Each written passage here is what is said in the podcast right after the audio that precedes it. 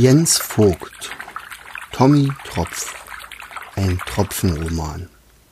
Neue Chancen für Retter und Geretteten. Das wollte Tommy hören. Na endlich! Zeit wird's ja auch, dass du aktiv wirst. Schreiten wir zur Tat. Ich fürchte nur, dass es keinen Sinn hat, die Worte Alter und Jugend in den Wald zu rufen. Du musst selbst etwas tun. Werde wieder zum Kind. Schaufel dir selbst deinen Weg in die Freiheit. Diesmal regte sich etwas im Sumpf. Nach und nach erzeugte er so etwas wie kleine Wellen, die langsam immer größer wurden. Er rang nach Luft, doch gerade diese Luft vertrieb die Modergerüche. Schon nach wenigen Tagen wirkte er gar nicht mehr so greisenhaft. Das schlammige Modderwasser wich jugendlicher Frische. Es war anstrengend, ja, und er kam oft außer Atem, aber der Sumpf hielt durch. Angetrieben vom unermüdlichen Tommy Tropf wurde er zum Kämpfer. Kraft strömte in ihn. Ja, er spürte sie regelrecht, diese unbändige Kraft, die in ihm wuchs und wuchs und wuchs. Das Wasser wird klarer. Ich kann schon den Seeboden sehen, rief Tommy begeistert. Seeboden? Sein Freund hatte ihn See genannt. Wie lange war es her, dass man ihn so genannt hatte? Es macht Spaß, Tommy. Ich hätte nie geglaubt, dass sich Anstrengen solch einen Spaß machen kann. Begeistert von seinen eigenen Fortschritten war er bald zu einem herrlichen Waldsee geworden. Doch das reichte ihm nun nicht mehr.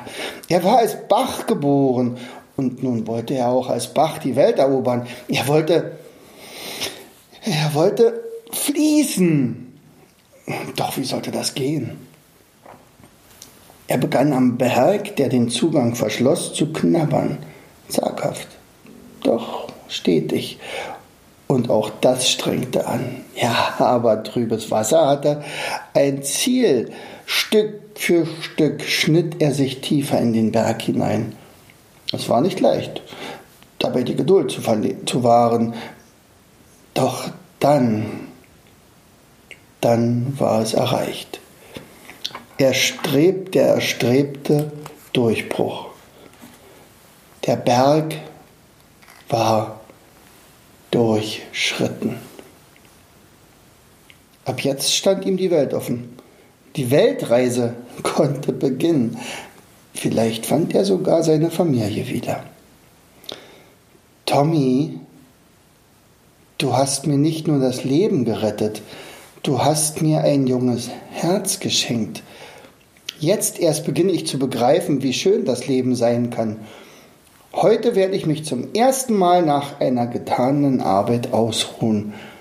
Und ab morgen, ab morgen werde ich meine Familie hinterherreisen. Am liebsten würde ich mit dir zusammenreisen. Es gibt nichts Schöneres, als Freunde zu haben, vor allen Dingen Freunde, die an einen glauben als trübes Wasser das Wort Familie erwähnte, zuckte Tommy zusammen. Er war die ganze Zeit mit der Rettung von trübem Wasser so sehr beschäftigt gewesen, dass er darüber seine Familie fast vergessen hatte. Oh Gott! Sie musste sich große Sorgen um ihn machen.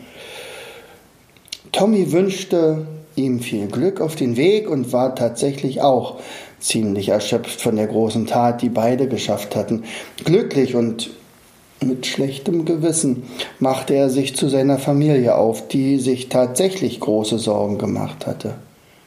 In der Tat hatten alle befürchtet, dass Tommy vom heftigen Gewitterbus mitgerissen worden war. Tröpfchen und Lanius hatten mehrfach den ganzen See abgesucht, doch ohne Erfolg natürlich. Odette musste die Kinder beruhigen, Natürlich fehlte der Papa. Aber Umso größer war die Wiedersehensfreude. Die Kleinen stürzten auf ihren Papa und herzten ihn, so dass er regelrecht umgerissen wurde. Papa ist wieder da! Juhu! War das eine Wiedersehensfreude? Odette war natürlich auch glücklich, ihren Tommy wieder zu haben, machte ihm aber ein vorwurfsvolles Gesicht.